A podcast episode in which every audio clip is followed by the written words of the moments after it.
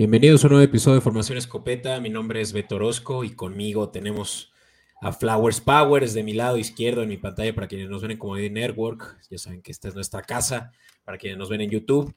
Y abajo de mí, eh, y eso lo digo solo de forma retórica, no te creas, Mitch. Sí, cuidado con lo que dices. Eh, está con nosotros nuestro community manager, Michelle Capur. Mucho gusto y qué bueno que estés aquí con nosotros. Muchas gracias por la invitación y pues, a darle que es un capítulo lleno de, de información. Sí, tenemos mucha información. Llegamos a la mitad de temporada, hubo trades y justo hoy nos acompaña Mitch porque vamos a revisar nuestros pronósticos de playoffs. Así es, pero pues no sin antes hablar un poco de qué sucedió en esta semana muy atareada eh, a causa de eh, el trade deadline. ¿Por qué no empezamos por eso? Vamos.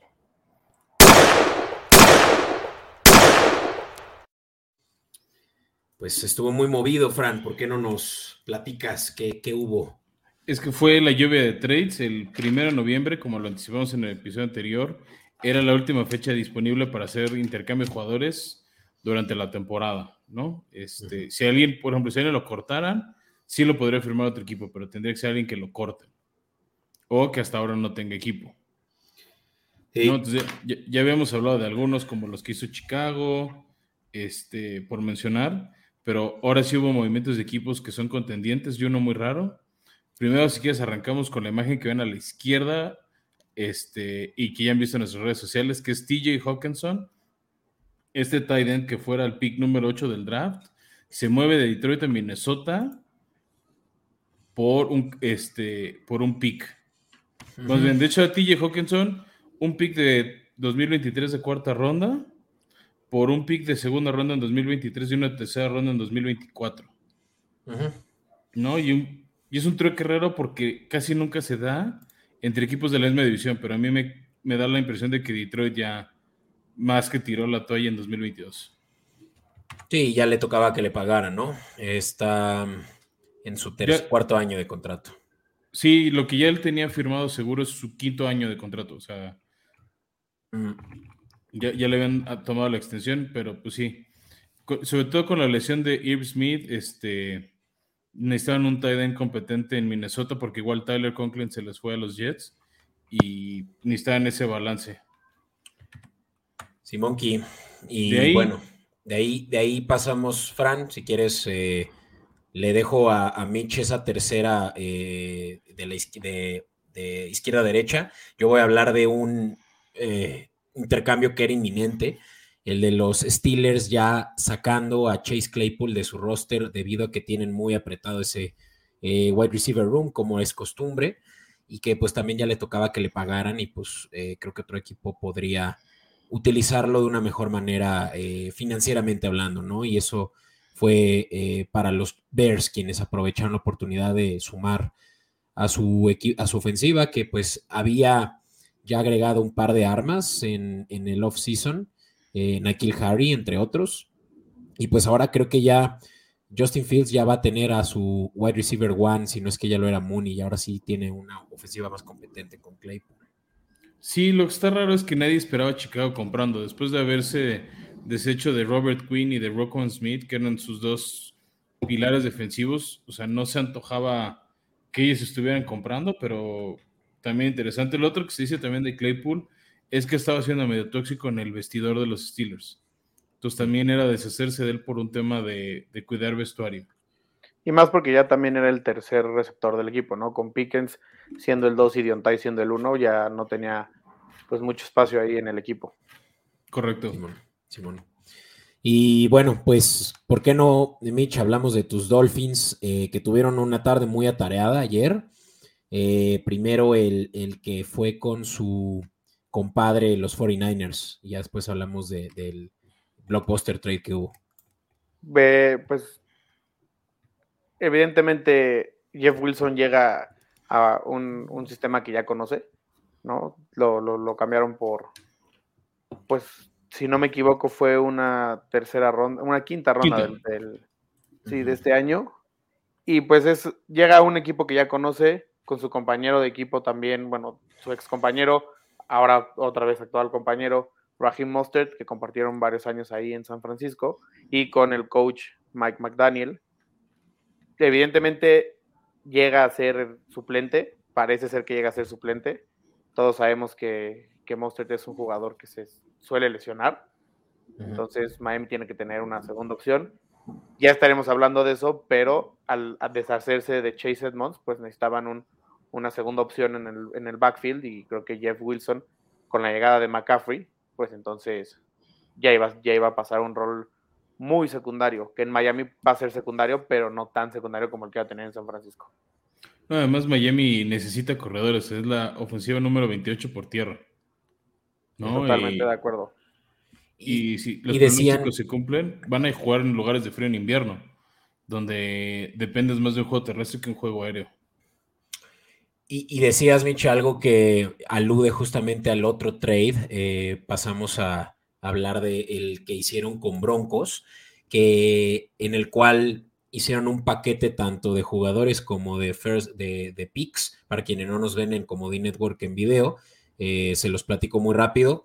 Los Dolphins entregan a, más bien reciben a Bradley Chubb, su estrella eh, de primera ronda de ya hace un par de drafts, el que se complementaba muy bien con, con Von Miller, eh, que pues es claramente, pues sí, eh, un pass, de los mejores pass rushers que tiene la liga cuando está sano, y también un quinto, un pick del año 2025 de quinta ronda, a cambio de que los Broncos eh, reciban un first round pick el próximo año, además de un fourth round pick en 2024, eso es un primero y un cuarta ronda en dos años consecutivos, y a Chase Edmonds, tú lo decías, eh, Mitch, que Chase Edmonds, pues no, no cumplió ni un año en el equipo, y, o corríjanme, Chase, Chase Edmonds. Llegó este, llegó este, este año, sí. No les funcionó y ahora lo mandan a, eh, un equipo de Broncos que también tienen eh, muchas lesiones ahí, ¿no? Pues más que no le haya funcionado Chase Edmonds al equipo, creo que el tema de poder tener, o sea, tenían a Miles Gaskin y tienen a Salvo Ahmed, que el año pasado demostraron que no son, no son obviamente un Christian McCaffrey, un Jonathan Taylor, un Derrick Henry, pero demostraron que pues podían sacar la casta, ¿no? Y al final creo que tu parte defensiva sí ha sufrido muchas lesiones Byron Jones, uno de tu, segundo mejor corner, no ha, no ha jugado en toda la temporada por una lesión. Ahora se te lesionó también Brandon Jones, el safety. También un, Nick Needham también está lesionado. O sea, ya tienes varias lesiones esta temporada que, que, han, que han bajado a la defensa. Y por el otro lado, suma que Chubb ya estaba inconforme en Broncos, esperaba un panorama más ganador para, los de naranja y van para el perro. E, e, efectivamente. Sí, Miami, en construcción, ¿no? Y Miami está en, una, está en una posición donde si Tua se mantiene sano, evidentemente ya, ya se demostró que, que tiene, tiene con qué, ¿no? Le, le, arman un equipo a la ofensiva y entonces tiene con qué. No sé si pelear Super Bowl. Yo, como aficionado de los Dolphins, esperaría que sí pero ya tiene por lo menos con qué pelear y meterse a playoffs. No ganar la división porque los, los Bills están imparables, pero sí por lo menos. Ajá. Y, hablemos de los Bills, quienes también tuvieron una tarde interesante, ¿no? Un trade donde incluye a Zach Moss, su corredor de segunda eh, ronda de hace ya también un par de años, que pues no, no, no, no les funcionó. Un pick de sexta ronda. Eh, Sí, es la combinación de esos dos a cambio de Nahim Hines de los Colts, ¿no? Nahim Hines que ya también se esperaba que recibiera un buen deal, eh, pero probablemente no en Colts, dado que ahí ya tienen buen backfield. Y, pues los Bills que ahorita que son competentes y justamente necesitan un poco más de armas o, de depth, ¿no? Eh, eh, en su roster, les va muy bien. Te decir, no solo eso, lo que tienen Nahim Hines que no tienen sus corredores es que se debe atrapar pases y, sabemos que Bills no tiene juego terrestre. Entonces, lo más cercano es pues tener un corredor que sí atrape pases y pues ya que le dé Josh Allen el balón. Entonces, este, pues ganan eso. Me sorprendió un poco que se rindieran tan rápido con, Zach Moss, que fue la eterna promesa que nunca se cumplió. Sí, aunque ahorita ya tienen a Cook, el hermano de, de, eh, de Davin Cook. Eh, y también a Singletary que les estaba funcionando. Entonces creo que ya les sobraba. Sí, no, no, no, sobraba. Más bien, la, sorpresa fue que se rindieron con él. De las opciones que tenían, este, más bien fue eso. Y ya para cerrar, Beto, un trade muy raro. Este, todavía más raro que este de Bills fue Jaguares intercambiando un pick de este, quinta ronda. Perdón, un, este, sí, un pick de quinta ronda y un pick de segunda ronda en 2024 por el receptor suspendido Calvin Ridley. Sí, em, que realmente lo doloroso es que están también ofreciendo un pick de segunda ronda del 2024. Eh, creo que se depende de ciertas eh, de ciertos resultados que este receptor dé, como pueden saber que ya hay eh, como condicionantes, ¿no? A, que hayan ahí otros cambios al, al trade original, pero sí, Calvin Ridley está suspendido a causa también de una de apostar de una apuesta que hizo a favor de su ex equipo, los Falcons, contra los Jaguares. Entonces, eh, ley de Murphy o no, pues ah, eh, Calvin Ridley ya tenía su destino asegurado. Em, y creo que le viene muy bien esta arma de quien fue eh, en Atlanta el mejor receptor en un momento dado en el que ya Jet Jones no tenía mucho que ofrecer. pues es cosa nada más de que regrese bien de esta suspensión, ¿no? Que se mantenga físico y y pues ahora sí que ya Lawrence el próximo año va a tener mucho apoyo ya con Kirk y con Ridley. Eh, Ridley, que es el velocista que les hace falta. El problema es que suenas como político, Beto, el próximo año. Exacto. Sí, este año no va a jugar a causa de esa suspensión.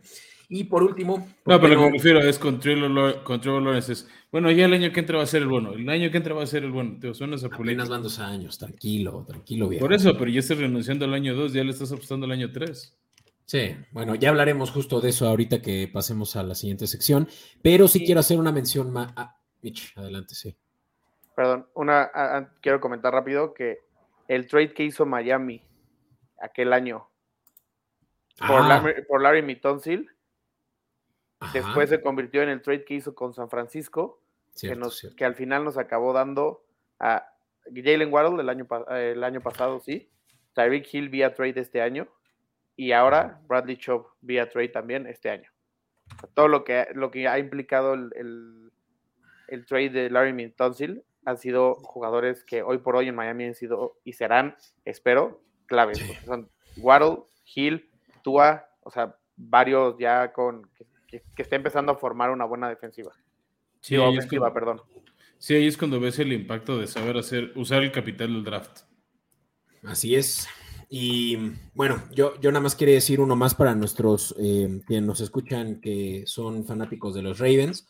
Parece que la defensiva ahora sí va a estar completísima con este eh, eh, linebacker que se suma a su escuadra y es Roquan Smith de los Chicago Bears que resultaba ser eh, incluso el mejor, eh, bueno, de los mejores pagados ya tras este contrato, ¿no? Sí, Beto, pues como lo dijimos en el episodio pasado, la, llegada de este jugador que ya no quiso quedarse en Bears, este, que parecía el pilar de esa defensiva, pues llega a un equipo más competitivo que ha estado muy diezmado. Este, yo creo que parte de ese capital que recibió de Ravens fue lo que movió a Chicago a buscar a Claypool. Cierto, cierto. Vale, pues eso creo que fue en general lo que sucedió. ¿Por qué no pasamos a una sección en donde, hasta donde te tendremos, Mitch? Porque sabemos que tienes que, que bouncear antes de que termine el episodio, pero pues vamos a la cobertura de nuestras predicciones de playoffs a mediados de temporada. In tight coverage. Y bueno, tenemos una cobertura especial, como lo ven en el título del episodio. Es la foto de mitad de temporada y decidimos hacer una foto de a quiénes vemos con lo que hemos visto en ocho partidos, siete partidos. En playoffs, más o menos es media temporada porque ya son 17 partidos de cada equipo. Antes, pues así con el 8 hubiera estado ideal. Pero ni modo, este, vamos a arrancar contigo, Beto. Creo que en varios todos coincidimos, o sea, equipos que ya se ven muy dominantes. Pero tenemos ahí una que otra sorpresa. Entonces, este, ¿por qué no arrancamos con las tuyas? Me parece. Y pues creo que le voy a dedicar más tiempo a los en los que diferimos, pero para quienes no nos ven en video, ahí les va primero, hablaré de la AFC y es en este mismo orden, ¿no? De, de, primero a séptimo sembrado. Kansas City en primer lugar, eh, ya, ya podremos estar discutiendo el por qué sí, por qué no es Kansas antes de Buffalo. Buffalo es el segundo, sembrado para mi eh, expectativa. Baltimore Ravens en tercero como Reyes del Norte en la AFC. Ahí eh, ya platicaremos también de cómo ustedes también coinciden con eso.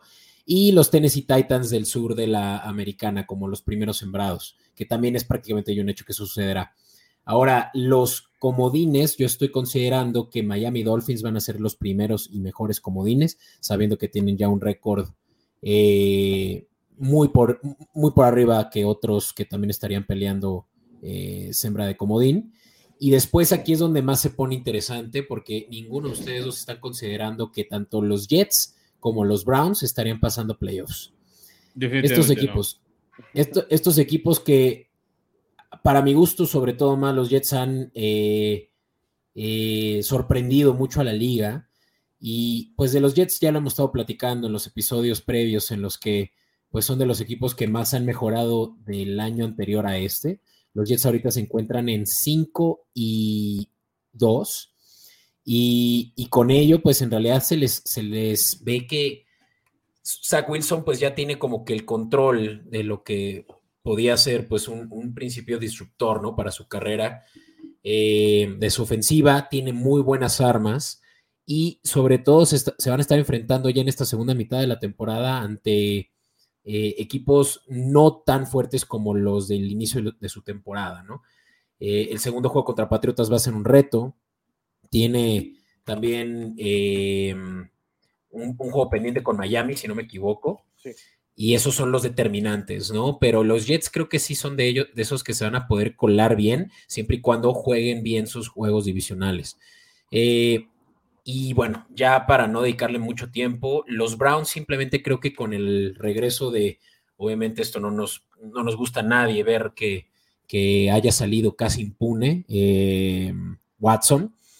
Yo creo que Watson va a venir muy motivado a demostrar pues que sí sigue siendo de los mejores corebacks de la liga. Y si bien Brissett, que ya tenía muy bien dominado la, la ofensiva, pues Watson solo la va a mejorar, ¿no? La defensiva en realidad es que hasta este punto seguía siendo la incógnita y jugaron excelente en este Thursday night contra eh, Monday, night contra los Bengals, por lo cual creo que también se van a robar esa posición probablemente eh, los Chargers, quienes también van a estar peleando hasta el final. Em, ¿Les parece? Sé que aquí ya en la, en la em, diapositiva estamos mostrando también mis picks de la nacional, pero ¿por qué no pasamos aún a que ustedes hablen de la AFC? Pues mira, si quieres, arrancamos diciendo por qué creo que estás mal con los Jets.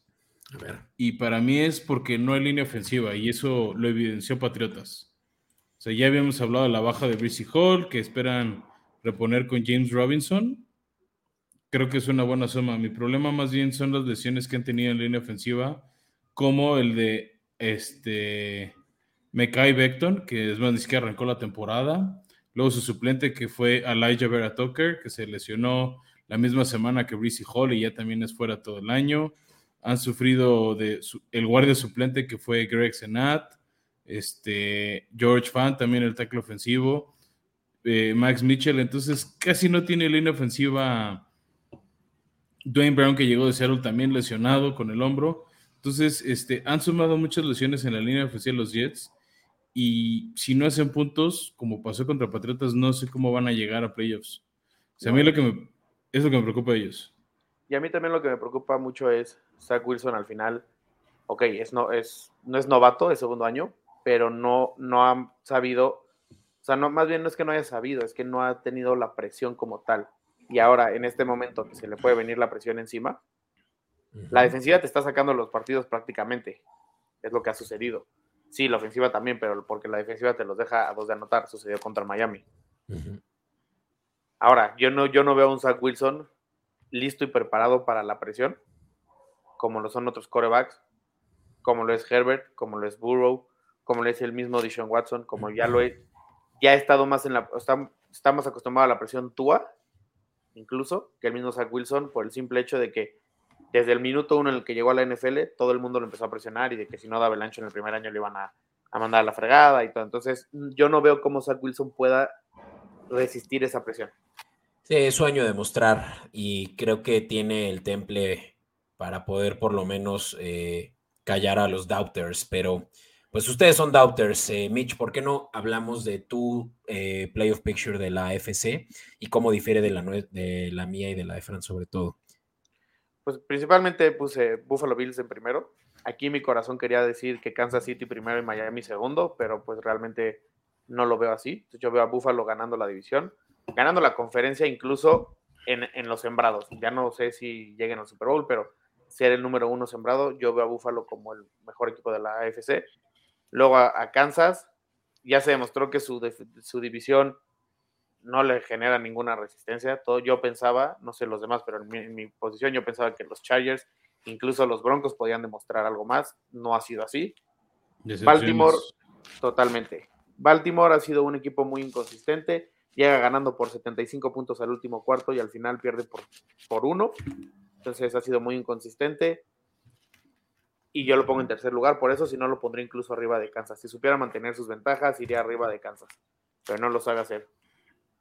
Tennessee, ni hablar, ¿no? La, división en la que está, no. Creo que si nos, si nos armamos un equipo nosotros, eh, agarramos 53 jugadores, lo hacemos mejor que cualquier otro equipo de esa división. Aguas, aguas, Mitch. Excepto los Titans no, por eso. podemos agarrar pamba, ¿eh? No, no, no, los Titans no tienen competencia. O sea, con todo respeto hacia los Jaguars, hacia los Texans y hacia los Colts, y si hay escuchas que nos están, que le van en uno de estos equipos, lo siento por sus equipos, pero esta temporada no tienen con qué. Y bueno, ya hablando de los campeones divisionales, serían esos. Yo me voy con los Dolphins en quinta posición. Sí, a lo mejor un poco el corazón y también un poco más el, el o sea, ser objetivo. Yo creo que sí lo puedo ver ahí en esa quinta posición. Y ya no quiero hablar de más porque aquí hay un Titan, soy Dolphin, no quiero hablar de quién pasaría en la siguiente ronda, pero bueno, eso ya es otro tema. Primero que se dé. Exacto. Y Chargers sí ha jugado, ha ido como que la baja, como que de repente repunta, como que pierde con Seattle, que ha sido la sorpresa, pero al mismo tiempo como que de repente van y dan un juegazo. Chargers siendo Chargers, as always. Entonces yo creo que sí se quedan con la sexta posición, van a colarse, y los Bengals no se van a quedar fuera. Son el actual campeón de la americana y yo no veo cómo los Bengals se puedan quedar fuera esta temporada. Su división fuera de los Ravens, Pittsburgh ni hablar. Y los Browns, puede que sí llegue motivado Deshaun Watson, pero va a llegar muy, muy desentonado porque no ha jugado un partido desde hace año y medio. Entonces, por eso no veo que los Browns puedan pelearle a los Bengals. Sí, yo sumaría eso, Mitch, este, y va un poco de la mano con, los, con las selecciones de Beto, que además, este, o sea, de la ausencia de Sean, el calendario que se le viene a Cleveland está rudo. O sea, Cleveland, sus próximos partidos son, son Miami, está Tampa, este... Bills. Están, están los Bills, les falta otro contra Ravens. Entonces, aunque llegue de Sean, pues no son un plan de partidos los que le quedan. Sí, no, y es hasta el juego contra Houston. Contra Houston, ese sí es un cheque al portador. Sí. Pero eso, pero... Y aparte es el regreso de Dishon, ahí va a demostrar, ahí va a meter 40, 40 yardas y 40 touchdowns. Sí, el tema es que para cuando llegue Dishon pueden llegar los, los Browns con marca de 3 y 8. O sea, lo más a lo que van a poder llegar es 9-8. No sé si con 9 victorias te alcanza el comodín. Ahí les va nada más muy rápido para yo eh, desacreditar eh, la teoría que tienen de los Bengals. Los Bengals ahorita están, si no me equivoco, 4-4, eh, ¿no? En efecto. Y, les faltan juegos importantísimos como lo va a ser el de Titanes, justamente que puede definir mucho su, pase. en casa de los Titanes. Falta Chiefs, falta Browns ya con Deshaun. Bucaneros, Patriotas, Bills, Ravens. O sea, los Bengals van a tener juegos defensivos muy complicados y sin Lamar, eh, no, sin Lamar, sin eh, Chase. Llamar. Chase, ya vimos que no, no tienen una ofensiva muy funcional. Eh, Mixon no corrió para más de 30 yardas el juego pasado. O sea, con una buena defensiva están en peligro de, no poder mover el balón. Yo creo que se va a acabar acoplando un poco también Joe Burrow. Joe Burrow llegaba de, a ver, jugó toda su vida con Jamar Chase, ¿no? Evidentemente. Y yo sí, yo sí veo como Tyler Boyd, Hayden Hurst y T. Higgins sean las armas Ya lo demostró en playoffs. En playoffs, sí, su arma favorita evidentemente era Chase, sí. Pero ya demostró que también Higgins y también Boyd son gente que atrapa balones. Ahora, ojo, porque si no agarran uno, o sea, si no sabe desenvolverse bien Burrow con esas dos armas nada más, bueno, tres con Horst, ahí hay un grave problema para los Bengals, pero yo sí creo que Burrow tiene la capacidad de poder hacer que Higgins o Boyd sean su nueva arma favorita en lo que regresa Chase. Sí, además también en el Inter tienen partidos ganables, o sea, tienen a Carolina, tienen a Pittsburgh, este, Bucaneros pues no está asustando tanto a nadie, Patriotas tampoco, o sea, tienen partidos ganables en el panorama. Mm, no, no lo veo así yo, porque justo decía que son las defensivas más complicadas con las que se van a enfrentar este año. Pero, mira, si quieres, vamos pasando también a tu sección, Fran, donde creo que son argumentos similares a los de Mitch, ya que creo que es exactamente el mismo panorama, excepto por Chargers y Bengals. Y Titans lo tienen tercero y Ravens en cuarto. Ah, cierto, cierto. Sí, mira, yo entré, tengo Buffalo primero porque ya tiene los desempates que necesita. O sea, ya le ganó a Kansas, ya le ganó a Titanes, ya le ganó a Baltimore si se da un escenario donde estén empatados todos, o sea, con todos, Búfalo se va por default la primera siembra porque le ganó a cada uno el duelo directo entre ellos. Luego, Kansas City, pues, yo creo que sí va a quedar en dos por aquello de que yo creo que este domingo sí le va a ganar a Titanes. Más apretar lo que dice el spread, pero les va a ganar. ¿No? Titanes creo que quedan tres para arriba de Baltimore porque va a tener victorias más fáciles que Baltimore. Baltimore todavía le queda una parte apretar el calendario y creo que ese uno o dos juegos de diferencia pueden ser la clave. Miami, para mí, puede ser el mejor comodín, o sea, incluso puede quedar con marca mejor que Titanes o Baltimore, por, el equipo que tiene, o sea, con Tua como titular, Tua ha estado invicto. Las tres derrotas de Miami han sido sin Tua, para todos aquellos que han criticado. Teo, lo de Bengals, yo sí le tengo más fe a su ofensiva, a pesar de las defensivas contra las que tú dices, y Chargers, este, creo que va a llegar cojeando tipo como casi llegan hace un año. o sea, Chargers, Chargers gana Charger, pero van a, van a cojear hasta playoffs. Híjole, yo no, yo no sé, de verdad que Chargers no ha estado bien, están muy lesionados y, no creo que le vayan a ganar esa posición a unos eh, Jets que vienen, como yo decía, fuertes. Pero es que Jets sin línea ofensiva, yo no, o sea, Jets se va a desinflar. Mm. O sea, como que no sabemos apreciar esos impactos de no tener una buena línea ofensiva. o cómo las lesiones te pueden generar daño. Bueno, pero pregúntale a Burrow. Él ha llegado dos años consecutivos eh, así. Un año. Porque un, año, no lo acabó. Precisamente pregúntale por qué no son dos años. Porque no tenía línea. Y pregúntale por qué no fueron campeones también. Claro. Oye, Fran, pues hablemos de tu, de tu playoff picture nacional, ya aprovechando la lámina. Pues mira, el uno creo que es casi indiscutible que es Filadelfia. Salvo por ahí los partidos contra Gigantes, uno más contra Dallas. Chance en uno se sorprende Titanes. Tiene un calendario fácil. No creo que acaben invictos porque en esta NFL es imposible. Pero Filadelfia tiene la mesa puesta para llevarse tranquilamente la siembra 1. La siembra 2 para mí es una sorpresa. No les tenía tanta fe, pero lo están haciendo bien. Son los vikingos de Minnesota. También se desinfló fea su división. O sea, Detroit creímos que iba a dar más pelea, igual que Chicago, y no se dio a Green Bay. Minnesota, este, y tiene unos desempates importantes que creo que lo van a ayudar a quedarse con la 2. La sorpresa un poco en el número 3 es Seattle, este, que lo ha estado haciendo muy, muy bien y empieza a ganar desempates importantes en su división, mientras que otros equipos de su división se han estado cayendo, principalmente los Rams. ¿no? De ahí en el cuarto, porque tiene que llegar alguien de esa división, pues puse a Tampa. Ahorita, este momento que grabamos el líder, entrando a, la, a media temporada, realmente es Atlanta. Sí, Tampa está en tercero. Este. Sí, por los desempates, pero pues en talento, si están sanos, Tampa debe mejorar. Y también tiene un calendario que se le puede, que le puede favorecer para, para por lo menos ganar su división.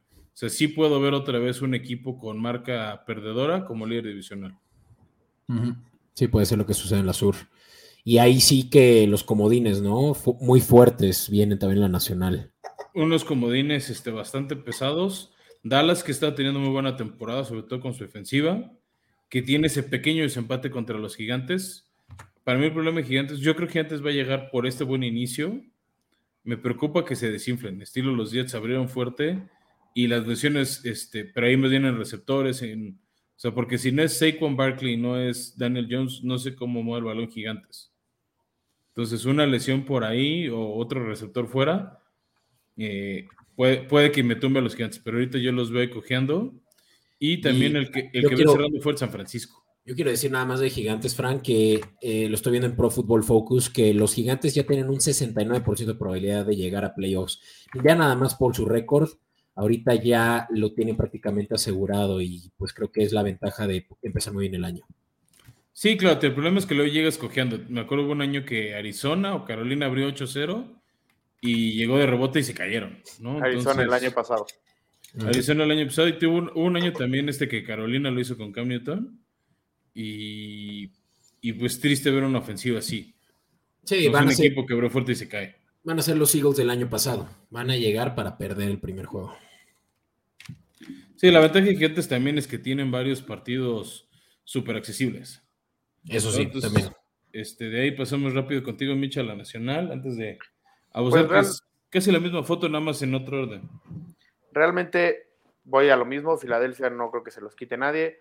Minnesota ha sido sorpresa. El único que con, lo que difiero contigo, Fran, es 49ers en tercero y Seahawks en, séptimo. O sea, nada más dice ese como, como trade, por así decirlo. Yo creo que los 49ers, Garapolo no me gusta, no se me hace el mejor, pero ya tienen un arma que se llama Christian McCaffrey. Tienen una defensa que ha sabido sacar la casta. Tienen el desempate con los Rams que yo no los veo dentro, yo, yo, yo los veo quedándose fuera, pero independientemente de eso, yo creo que San Francisco es el equipo más fuerte. Antes de empezar la temporada, yo veía a Rams y Arizona de esta división peleando, y los dos me han decepcionado bastante, más Arizona que Rams, bueno, no, más bien, más Rams que Arizona, pero ahí yo veo a San Francisco ganando la división, luego Tampa también, Dallas que no veo quién se los quite, honestamente, son el Miami de la Nacional, ¿no? Justo, no creo que le ganen la división a los Eagles, igual que Miami no se lo va a ganar a los Bills, pero van a pasar. Sí, de acuerdo. Y ahí lo interesante con San Francisco, yo creo que para que se cumpla lo que dices tú comparado a mi foto, es el tema de lesiones en la defensiva. San Francisco otra vez está teniendo muchos problemas de, de, lesionados, que es lo que les ha impedido tener una mejor marca, ¿no? Y algunas derrotas sorpresivas como esa horrorosa de Denver del 11-10. Sí, aunque ya se están recuperando y, por eso mismo, y si quieren ya con eso cerramos con mi playoff picture. De Filadelfia no hay duda y además lo interesante de Filadelfia es que es el equipo que más fácil tiene el, calendario de este punto en adelante. Entonces, ellos podrían incluso terminar invictos y es un hecho que van a cerrar el año en primer lugar y primer sembrado. Eh, 49ers yo lo pongo incluso mejor que vikingos por el simple hecho de que también se les acerca un calendario muy papa, ya es el tercero más fácil de aquí en adelante.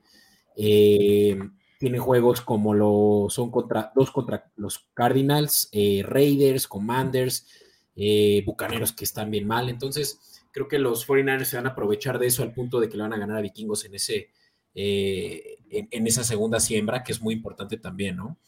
Y bueno, Vikingos en tercero, cuarto Bucaneros, sabemos que es justo el mismo caso de, la mm, este de la Nacional el año pasado o antepasado, donde entró eh, el que tenía hasta un récord perdedor, ¿no? Eh, Dallas quinto, creo que los argumentos son muy eh, convincentes como para decir que tienen la mejor defensiva y una ofensiva muy funcional con Dak, de modo que van a ser incluso el, el, mejor comodín e incluso mejor que el cuarto y el tercer lugar, ¿no? Giants, similar, creo que empezaron muy bien al punto de que ya tienen ya asegurado ese, esa siembra, por más de que van a entrar a unos playoffs, pues, eh, con muy, muy por debajo como underdogs. Y en Día de Muertos tu pick 7. Sí. y, están, y están los Rams que ustedes ya los descartaron, que, que, yo lo siento, yo lo siento aún en la pelea porque tienen a Cooper Cup, no olvidemos que es el mejor receptor de la liga. ¿El lesionado de Cooper Cup o qué Cooper Cup hablamos? Ay, tiene, va, a jugar este fin de semana. Eso y no, tiene, no tiene juego terrestre tampoco, algo que el año pasado tenía. Tampoco no tiene, la mejor. Eh, no tiene línea ofensiva tampoco. Línea ofensiva. Le, están, llegando y, su defensiva parece que se fue, o sea, se salió Von Miller, Salieron Von Miller y salieron Odell Beckham Jr. y parece que el equipo fue, cambió totalmente. Y Andrew Whitworth, esa, creo que eso trabaja también, también de liderazgo. Yo estoy sacando a Seahawks de, de, playoffs por meter a los Rams porque creo que Rams le va a, a, ganar los dos juegos que le quedan jugar a Seahawks. Esa es la única razón por la que creo que Rams le roba ese lugar a Seattle, porque le va a ganar los dos. Eh, va a estar interesante porque es una apuesta que ahorita le debería meter dinero si tan seguro me siento, pero los Rams tienen que por lo menos llegar aunque lleguen cogiendo. Hijo, es que campeón. Ahí, te va el calendario del campeón, Tampa, que creo que es un cheque al portador ahorita. Cardenales, que va a estar rudo por ser divisional. Santos, te lo doy, es ganable. Chiefs, no creo que le ganen a estos Chiefs. Seahawks, ahí se está peleando algo. Raiders. Eso depende. Raiders en, este, jueves de sembrino. Puede ah, estar bueno. Packers, si es un checker portador. Broncos es otro ganable. Y luego cierran con Chargers que van a estar peleando playoffs. Y Seahawks. O sea, no está tan fácil su calendario. Sí lo ganan. Le van a ganar a Chargers. Es Rams House ahí en SoFi. Y le van, a, le van a ganar esos dos a Seahawks. Me siento muy convencido de eso. Porque son es que también Seahawks tiene partidos muy ganables. O sea, tienen a Arizona, tienen a Tampa, a los mismos Raiders, a Carolina, este, y a los Jets. Ahí está, ahí está rudo, pero bueno, Beto, iremos viendo cómo se desenvuelve esto. Así Afortunadamente, Mitch nos tiene que dejar. Sí. Pero bueno, gracias Mitch. Y... No, gracias a ustedes por la invitación. Espero que en alguna otra ocasión se pueda volver a dar y que ahora sí me quede el capítulo completo para seguir analizando, discutiendo y platicando de, esto que tanto amamos. Pues igual la, la, previa playoffs, ya que vayamos viendo qué de esto se cumplió, qué de esto no se cumplió. Claro que sí. Muchas gracias. Muchas gracias. Saludos. Y aprovechando, nos vamos a la siguiente sección. Vámonos pues, Beto.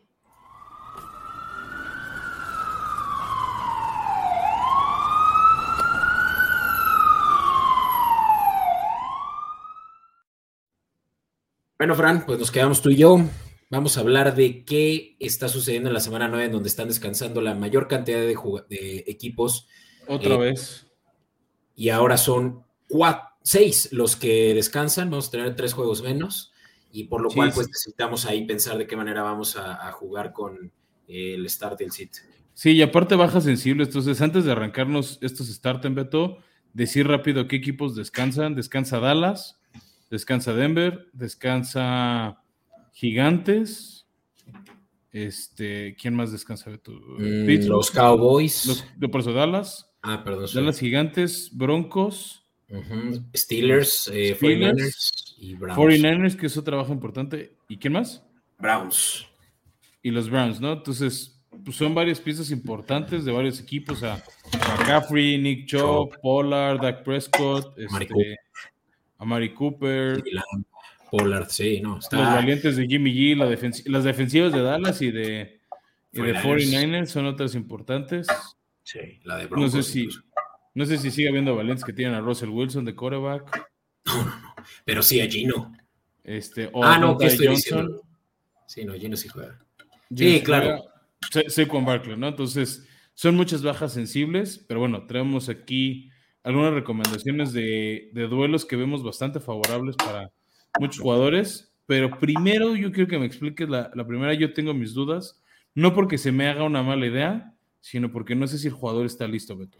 Sí, es cierto, o sea, el Patterson es un jugador que ha estado muy lesionado y ha jugado realmente solo dos buenos juegos, pero sabemos la capacidad que tiene para mover el balón por tierra, por aire, eh, ya que tiene pues esta eh, navaja suiza en su, en su back pocket.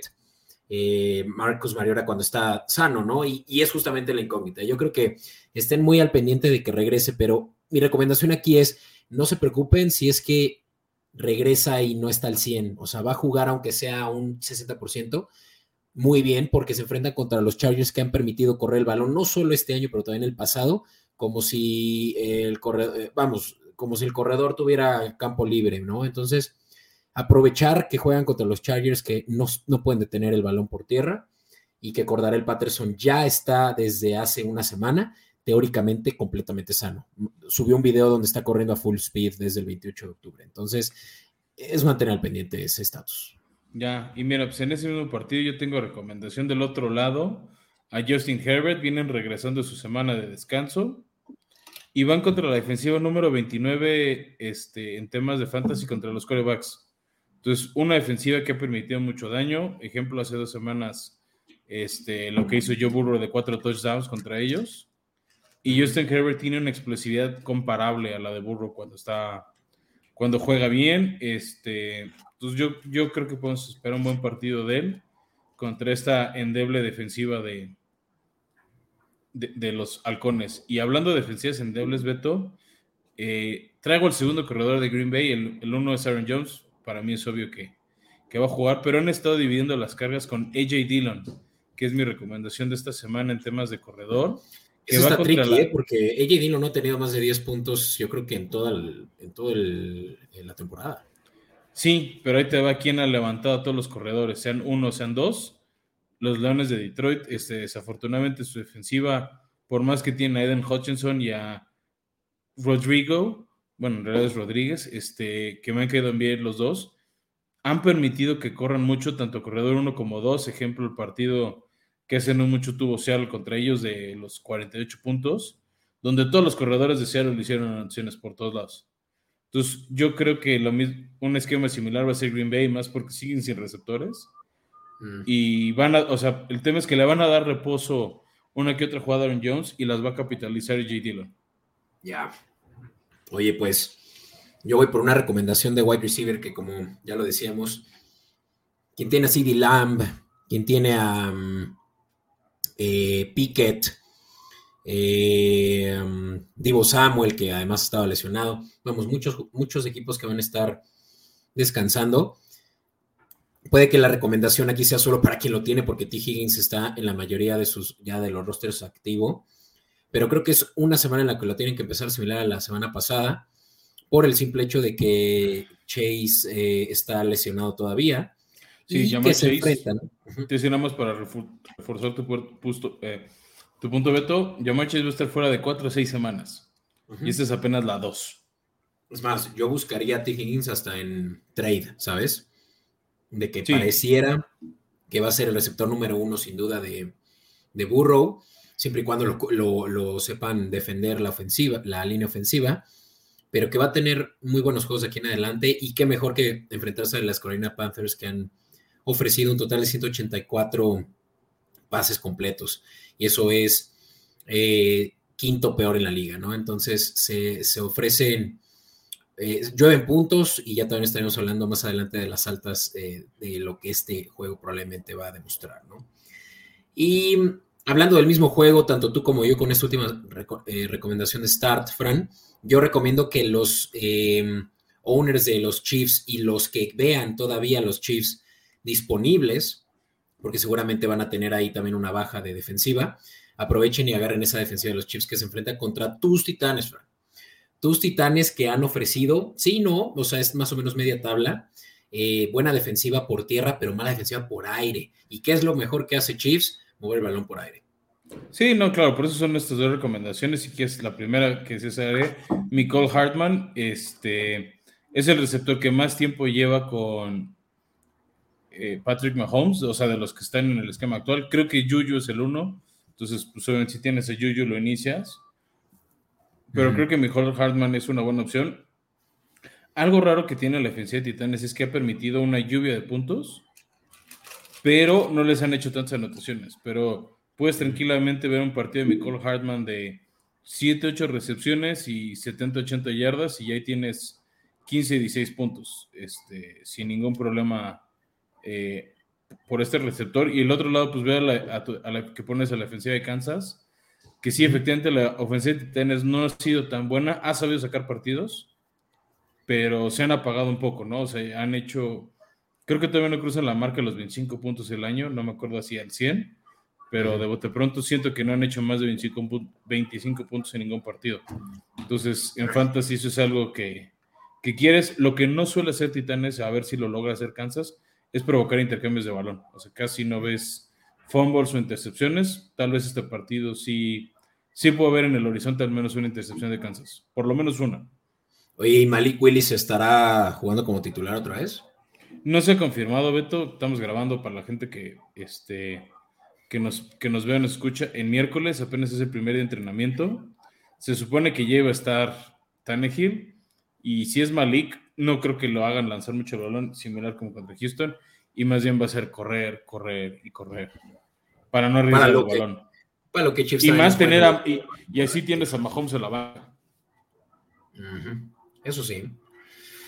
Vale, y pues ahora hablemos de a quiénes evitar a toda costa. Estos son matchups que no son recomendables y llama mucho la atención tus dos primeros, Fran. Hablemos de los que han sido líderes en un momento dado de su carrera y ahorita no lo son. Bueno, pues mira, primera recomendación que yo mando a sentar es al mismísimo Tom Brady. Van contra una muy buena defensiva que es la de los Rams. Este, por un lado, ¿no? Dos, este, creo que después del trauma psicológico que tenían varios Rams de que el último partido Tom Brady había sido contra ellos y los había quemado y demás, este, creo que van a jugar un poquito mejor. Y razón número tres es, todo el mundo le está soltando los pasos a Tom Brady. O sea, no, por más que tiene muy buenos receptores como Mike Evans, este, Scotty Milner, Chris Godwin, Leonard Fournette, nadie le atrapa los pasos a Tom aunque se los eche tamalera. Entonces, pues no vale la pena tener un coreback al que le van a estar soltando este, pases. Pero si quieres, antes de pasar mi dos, ¿por qué no hablas de tu uno?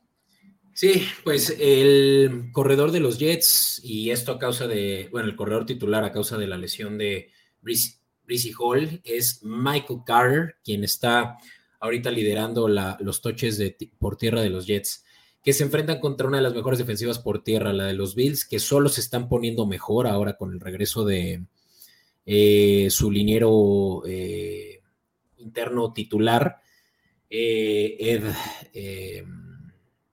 bueno, de nombre Ed, ahorita tengo, no tengo presente su, su, apellido, pero estarán seguramente teniendo mucho el, balón por tierra, por lo cual yo creo que van a tener que estar recorriendo Wilson y compañía a eh, mover el balón por aire. Y segundo, ya aprovechando, Fran, Michael Pittman, que ha sido, sí, un receptor muy confiable, incluso con toda la situación alrededor de los Colts, con que si va a ser Ryan, con que si va a ser eh, este nuevo eh, chico de segundo año. Pero pues Michael Pittman ha sido el, wide receiver one desde el inicio de la temporada y seguirá siendo, ¿no?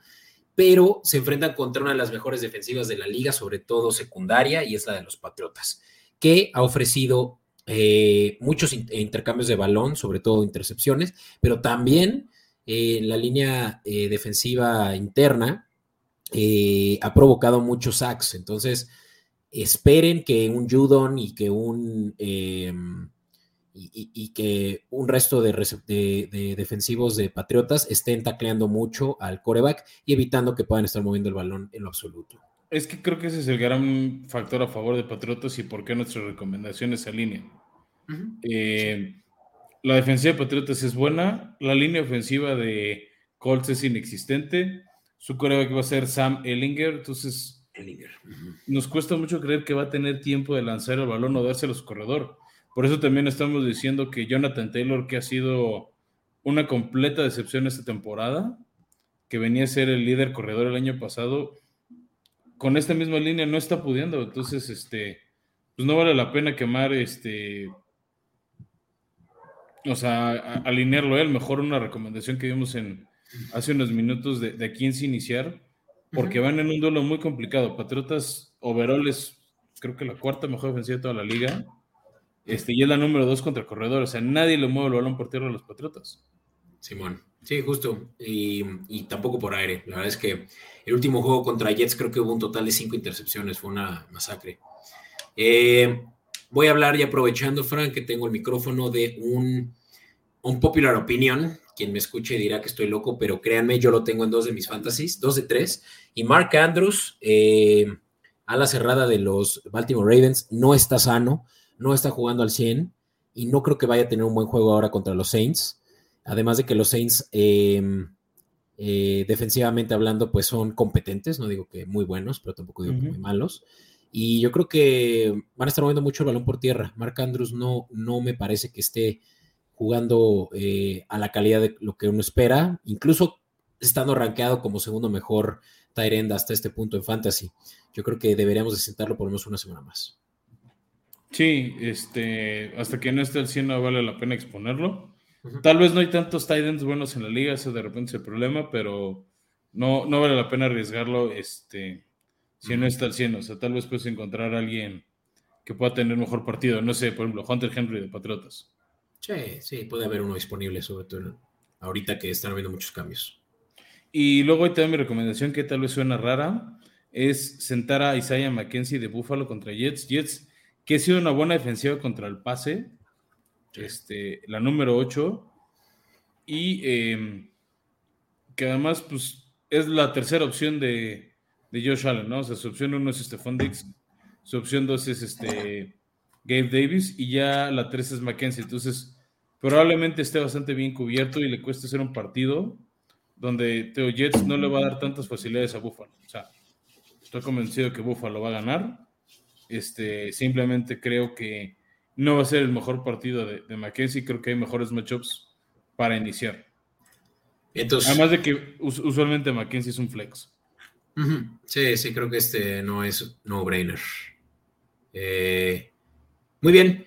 Pues vamos a la última sección, Fran, ya que estamos hablando de mucho convencimiento, vamos a convencer a la gente en qué meter su dinero esta temporada, esta semana 9 de la NFL. Va.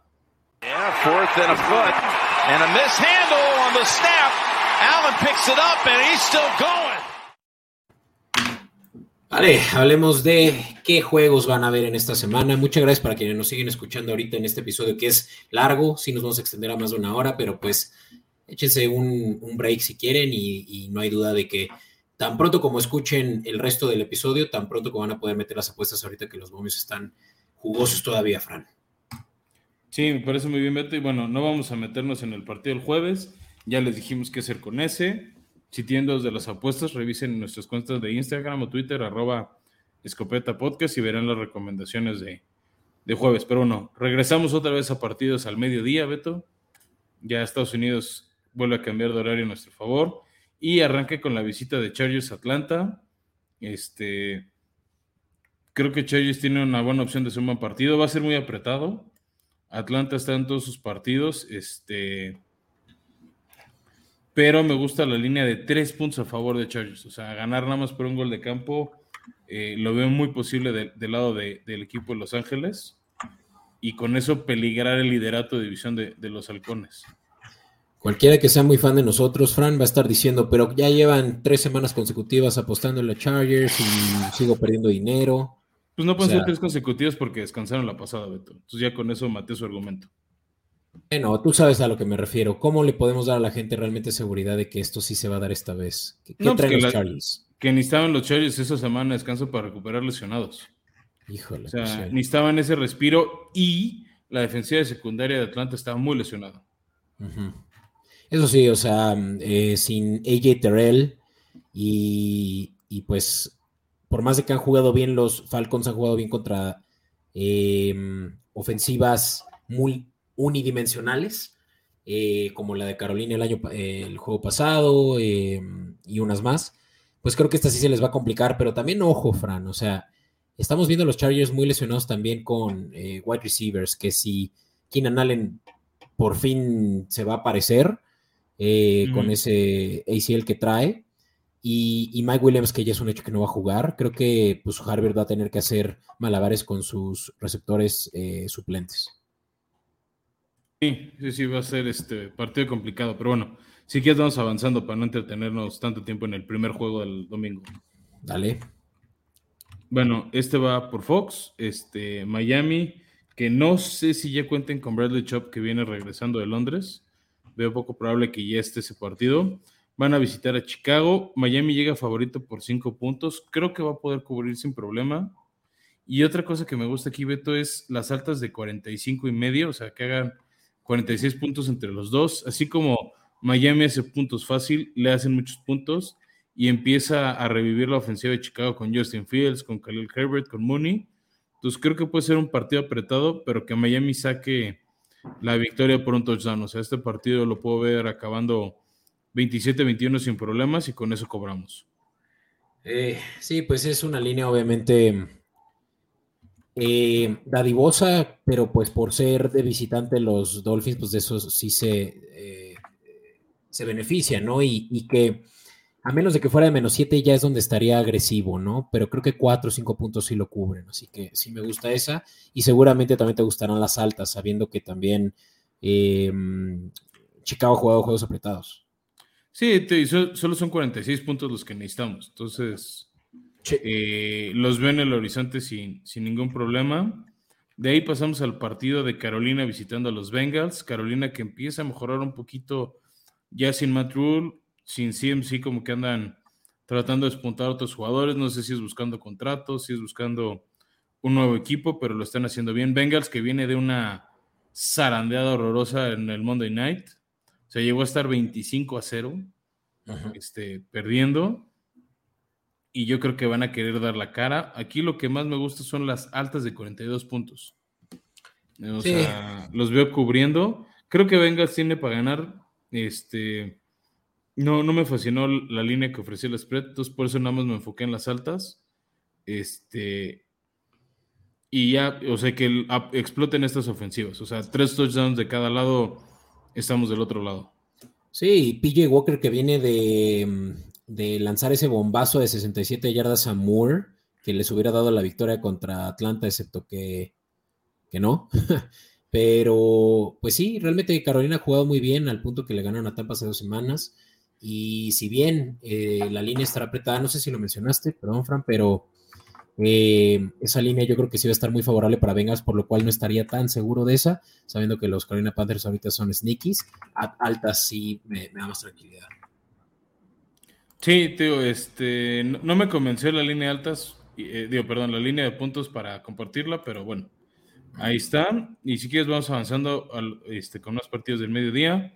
Tenemos la visita anual de Green Bay a Detroit, eh, que a pesar de lo mal que está Green Bay, salen favoritos por tres y medio puntos. Está un poquito arriba de lo normal para ser visitante. Este, no, o sea, son tres y medio, normalmente te dan tres, pero bueno Creo que Green Bay puede cubrir. Va a ser más por un tema de juego terrestre. Lo que yo no creo que veamos, Beto, es un partido de las, o sea, de super altas. O sea, creo que se van a neutralizar mucho. Son ofensivas que se han apagado un poco. Creo que va a ser un partido más de juego terrestre. Sí, de clock management, ¿no? Eh, ambos han jugado mucho a, correr el balón y creo que se va a acabar rápido este juego. Y sí, me, me parece que las bajas justamente por los argumentos que dices, están muy bajas en 49.5, pero puede ser esa una buena opción, o que cubra Green Bay por 3.5 puntos, que creo que es fácil, sabiendo que pues, vamos, Detroit sigue siendo el peor equipo de la NFC, incluso del NFL. Sí, desgraciadamente para ellos, entonces, pues no hay mucho que decir.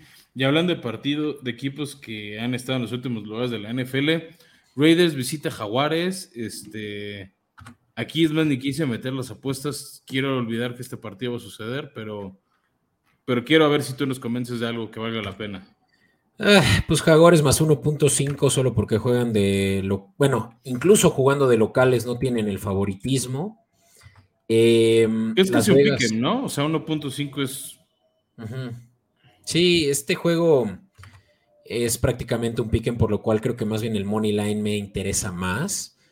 Eh, pero pues, seamos sinceros, Raiders están jugando mejor el fútbol situacional, que es lo que Jaguares no ha logrado en los últimos cinco juegos. Ya llevan una racha, si no es que la peor de la liga, de las peores de la liga.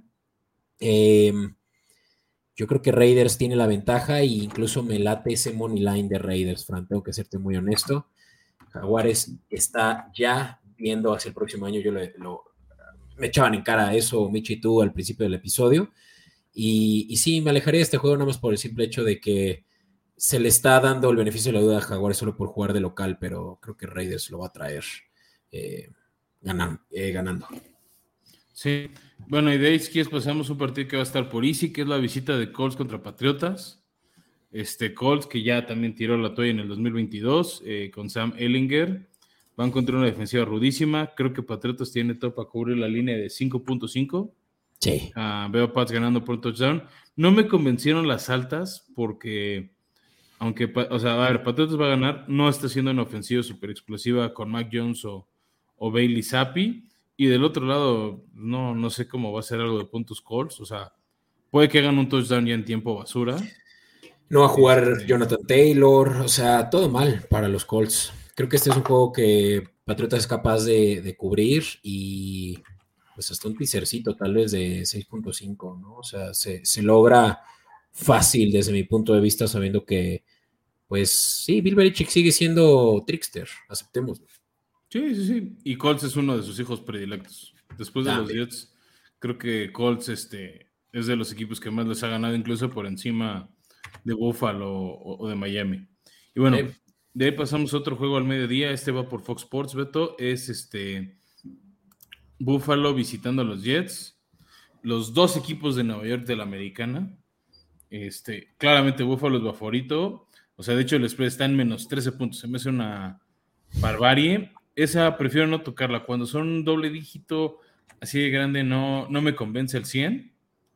Creo que definitivamente va a ganar Buffalo, pero el Money Line paga nada, entonces ni vale la pena tomarlo. Lo que me gusta tal vez son los 47, las altas de 47, donde creo que buena parte de esos 47 puntos los va a poner Buffalo.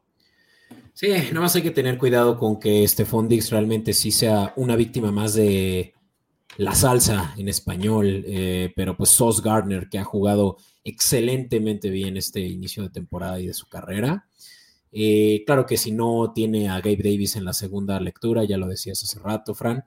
Eh, y si no, pues Josh Allen corre muy bien el balón por tierra y con todo y que tiene una muy buena línea en los Jets, creo que no son buenos para perseguir a sobrehumanos como lo es Allen. Entonces creo que sí es un juego muy favorable para ellos, pero sí la línea está exageradamente alta, incluso para los Jets como locales. Eh, yo creo que a razón de cómo los Patriotas pasaron por encima de ellos en su casa también la semana pasada, pero altas me gusta, me gusta. Sí, y bueno, de ahí Beto pasamos al último partido al mediodía.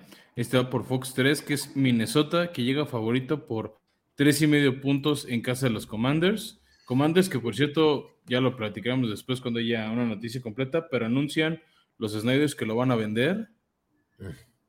Este, Minnesota creo que tiene todo para ganar por esos cuatro puntos, tiene las armas. Ahora con la llegada de TJ Hawkinson, no sé si llegue a jugar este partido. Este, pero que ganen por más de un gol de campo los vikingos, no veo problema alguno.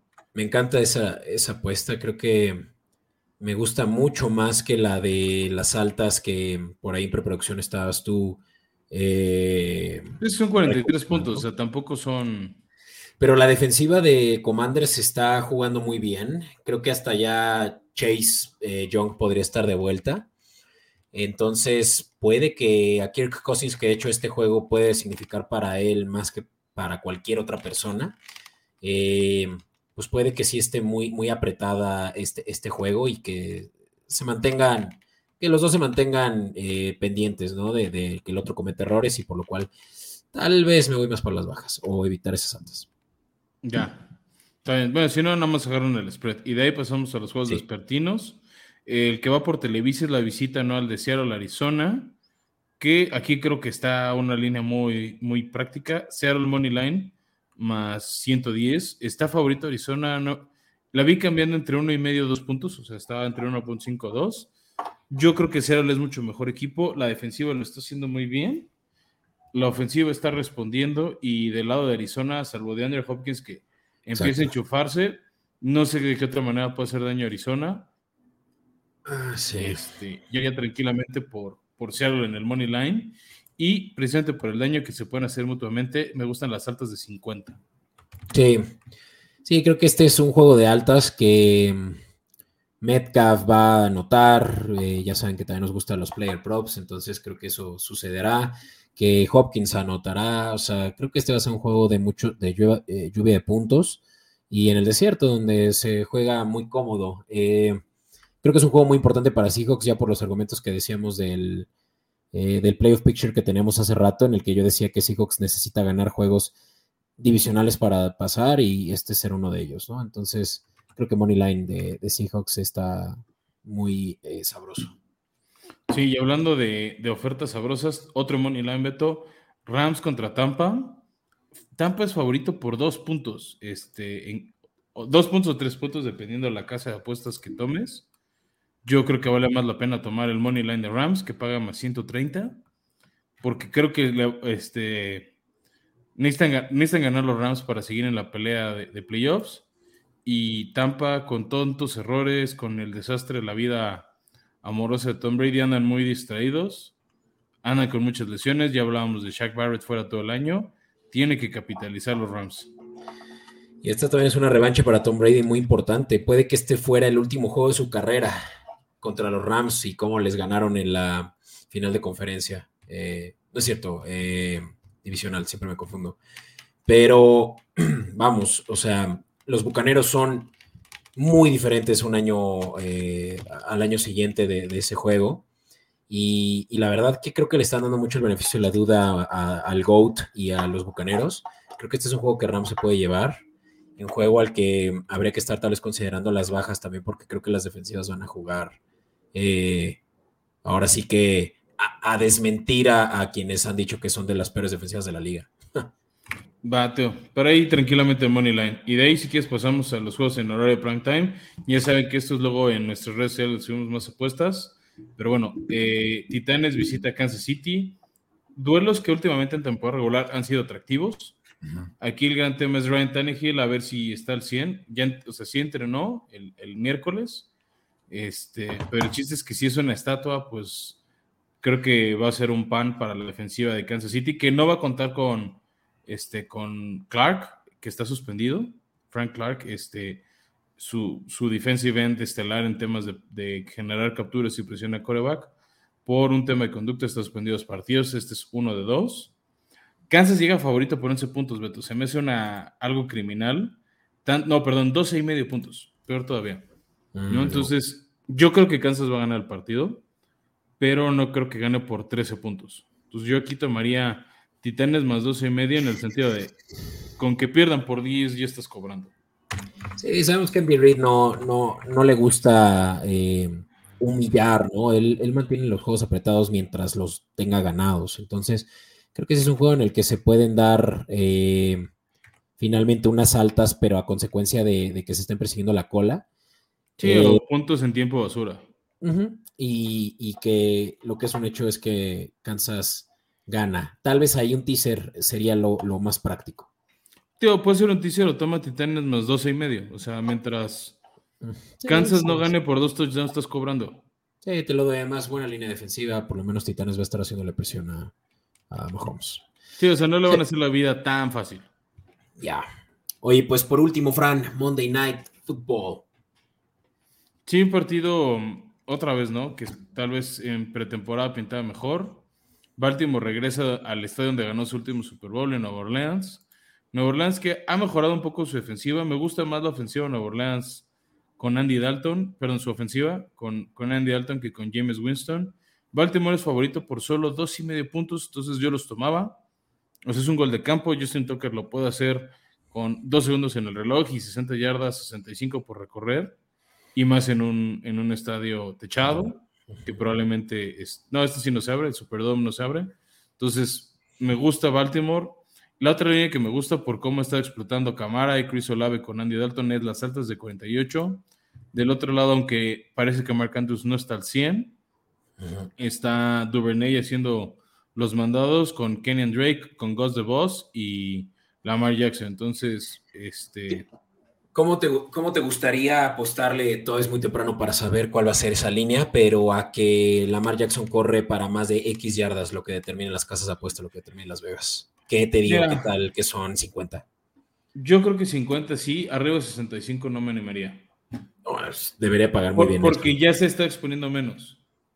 O sea, no creo que haga más de 65 yardas porque ha estado más bien cediéndole el balón a su corredor y que esa función la tenga más el corredor y evitarse unas lesiones que le impidan jugar todo el año como le pasó este, el año pasado, vaya. ¿no? Entonces, en general, la Mara está exponiéndose menos. Pero bueno, Beto, ya para cerrar el episodio, les volvemos a poner a los que nos acompañan en YouTube las apuestas. Arrancamos con la del jueves, por si están viéndonos antes de que arranque el juego de Filadelfia en Houston. Muy poco probable porque pues eh, Sabemos que muchos eh, escuchan este episodio esta, eh, la mañana siguiente, eh, ya basado en las estadísticas, pero sí, para eso yo recomendaría que además de lo que ya están viendo en pantalla, pues se dirijan a nuestras redes sociales Escopeta Podcast, donde habrán visto sobre todo ya el resultado de esto para cuando lo estén escuchando probablemente, pero son buenas esas. Fran. Y pues ahora sí que un, recap de lo que platicábamos al principio de esta sección. Eh, para quienes no nos ven en, en eh, Network, ya deberían de hacerlo para este punto, pero si no, yo se las voy a cantar muy rápido. Hablábamos de que Miami cubre la línea de menos 5 puntos contra eh, Chicago, que ese juego va a ser de altas, de 45.5. que Green Bay cubre la línea de 3.5 en su contra, visitando a los Lions también que Las Vegas Raiders visitan y cubren la línea menos 1.5, si no es que Money Line incluso eh, en Duval County a los Jaguares. También que los Patriotas, de nuevo, otros visitantes, cubrirán una línea para la cual ellos también son eh, evidentemente favoritos, pues porque los Colts eh, no dan una y en Minneapolis pareciera que todo va a pintar así. Em, las altas de este juego que va a ser un juego muy atractivo para mi gusto, el de eh, el, verdadero equipo de Nueva York entre Bills y Jets, altas de 47. Minnesota cubriendo la línea de menos 3. Este es uno que esta es una que me gusta mucho, si no es que la que más me gusta, eh, visitando a los Commanders. Altas, eh, aquí yo estoy un poco en defense. Fran está insistente que altas de 43.5 de este mismo juego, Commanders contra Minnesota. Hey, Justin Jefferson, este. Scary Terry, Captain Kirk. Vamos, vamos. Eh, el, el McLaurin del otro lado, Scary el, Terry. El Kirk Cousins Bowl puede que sea de altas, puede. Em, Los Ángeles Chargers visitan Atlanta y este es un juego que una vez más Escopeta Podcast está a favor de que Chargers cubre, ya veremos. Eh, ahora sí que un juego que creo que es clarísimo que se van a dar las altas, pues porque son dos eh, muy malas defensivas hasta este punto en la temporada entre Carolina y Bengals altas de 42.5. Juegos de la tarde, y aquí solo voy a mencionar los de las 3 de la tarde porque ya le dedicamos eh, en Escopeta Podcast, podrán ver ahora sí toda la información de los primetime games de Sunday Night y de Monday Night. Eh, síganos en Escopeta Podcast, pero las que sí les vamos adelantando, Seahawks a ganar, eh, visitando a los Cardinals en el desierto, y Los Ángeles Rams también visitando a Tampa. aquí también recomendamos el Money Line de los Rams. Si te fijas, Fran, nos estamos yendo mucho por altas y por visitantes, así que interesante. Sí, semana rara en ese sentido. Las altas pues ya empiezan a despertar las ofensivas, nos da gusto porque hacen los partidos más atractivos. Este, y espero, espero tengamos un buen domingo, Beto. Así será, Fran. Y pues felicidades a quienes nos llegaron a escuchar hasta aquí, eh, por lo menos de, un centón. Eh, les agradecemos mucho y para lo cual también les agradeceremos más si nos dan eh, follow, rate o suscribir, cualquiera de las opciones que les permita su eh, multimedia de, de selección. Y pues sin más, Fran. Así es, pues no queda más. Gracias y nos vemos dentro de una semana. Let's go. Hasta la próxima. Bye.